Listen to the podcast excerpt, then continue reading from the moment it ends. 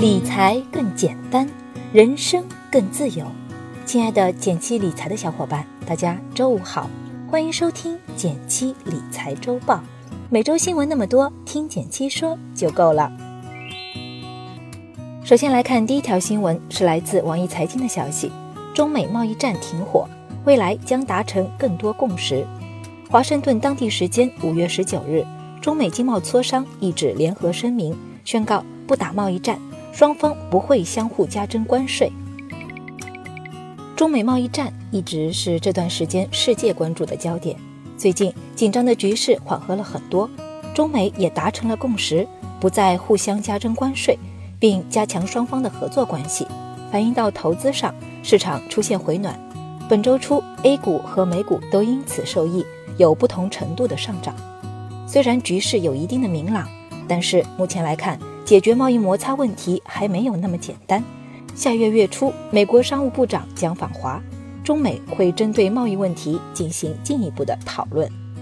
不过，至少中兴稍微松了口气，中美已经针对解决中兴的争议问题达成了大致的方案，禁令将会解除，但中兴可能面临管理层的调整和一定金额的罚金。具体细节目前双方还没有达成明确协议，会继续商讨。还有一个比较值得关注的是，虽然中美谈判柳暗花明，但欧盟各国却陷入了担忧，担心中美走向合作后会损伤欧洲的利益，比如中国将会购买更多美国制造而放弃一部分欧洲制造。本周四、周五，德国总理默克尔来华访问。据分析人士称，一方面基于美国退出核协议，希望与中方一起坚持核协议的立场。另一方面，将讨论关于全球贸易自由的问题。第二条新闻是来自《新京报》的消息：今年首批退市股出炉，你踩雷了吗？五月二十二日，上交所根据上市委员会的审核意见，决定吉林吉恩镍业股份有限公司（简称新 ST 吉恩）和沈基集团昆明机床股份有限公司（简称新 ST 昆基）股票终止上市。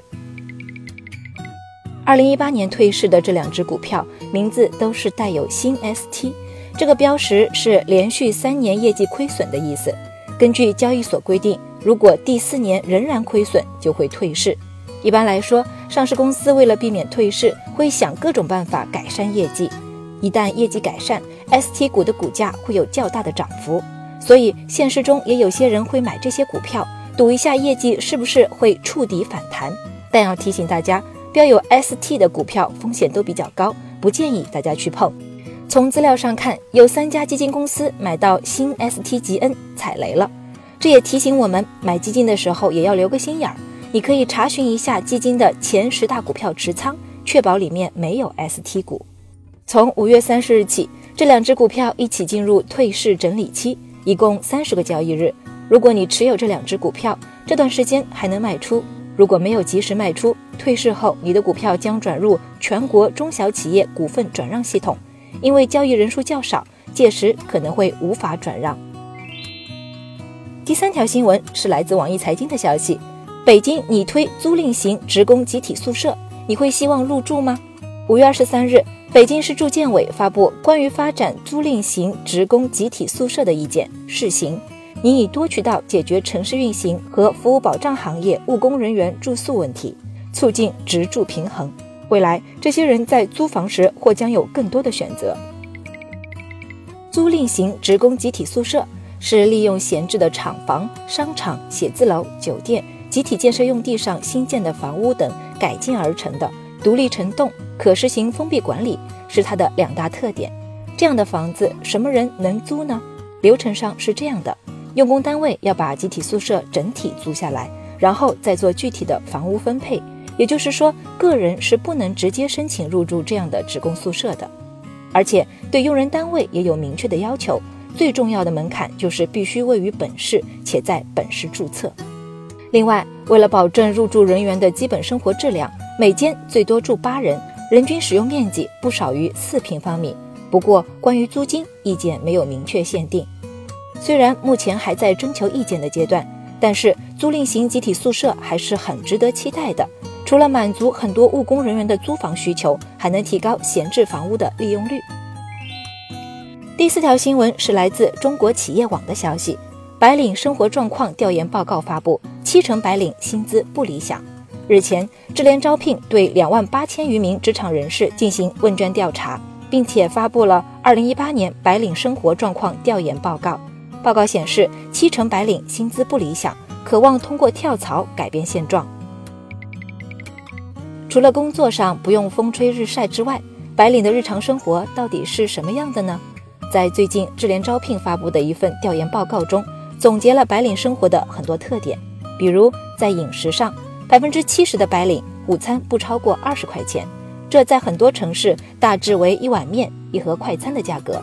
在居住上，一线城市白领更偏好租房，而在成都、天津这样的新一线城市，贷款买房的占比会明显增加。更有意思的是，不少白领是独自一人在城市打拼，难免会有孤独感，但只有百分之十四点六的白领选择找朋友倾诉。而近四成的人认为多赚钱可以改善孤独感。由此可见，虽然白领工作比较体面，但也十分缺乏财富安全感。一方面是薪资不理想，另一方面在于财富总量不足，还不能支付有房有车的生活。如果你也有类似的情况，可以试试这样两个方法：一、提高主动收入，如有针对性的考取专业的资格证、多阅读、充电等等。这些都可以提高你的职场竞争力。二、积累被动财富，哪怕就从五百元开始储蓄，先让财富雪球滚起来，这也会慢慢提高你的财富安全感。你对自己的薪资还满意吗？欢迎留言分享你的看法。最后来到了我们的一句话新闻时间，皇上你也该知道一下。来自网易财经的消息，五月二十二日，财政部发布公告称，自二零一八年七月一日起。中国将降低汽车整车及零部件进口关税，以一辆报关价为四十万元的车型来计算，关税下调后，这款车的价格将下降五点二万元。依然是来自网易财经的消息，外交部新闻司二十二日发布通知，五月二十八日将举行外交部河北雄安新区全球推介活动，推介会主题为“新时代的中国雄安，探索人类发展的未来之城”。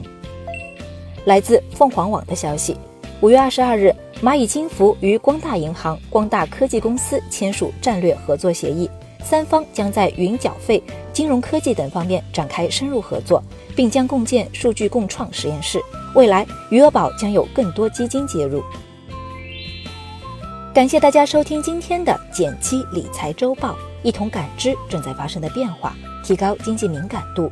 更多投资新闻解读及理财科普，欢迎关注我们的公众号“简七独裁”，简单的简，汉字的七，我在那里等你。